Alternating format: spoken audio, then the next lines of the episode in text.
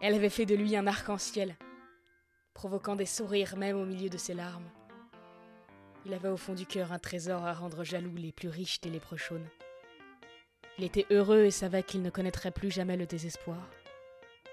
Il était serein et savait qu'il n'aurait plus jamais peur. Il avait la tranquillité des vents qui font danser les feuilles et qui emportent les coccinelles.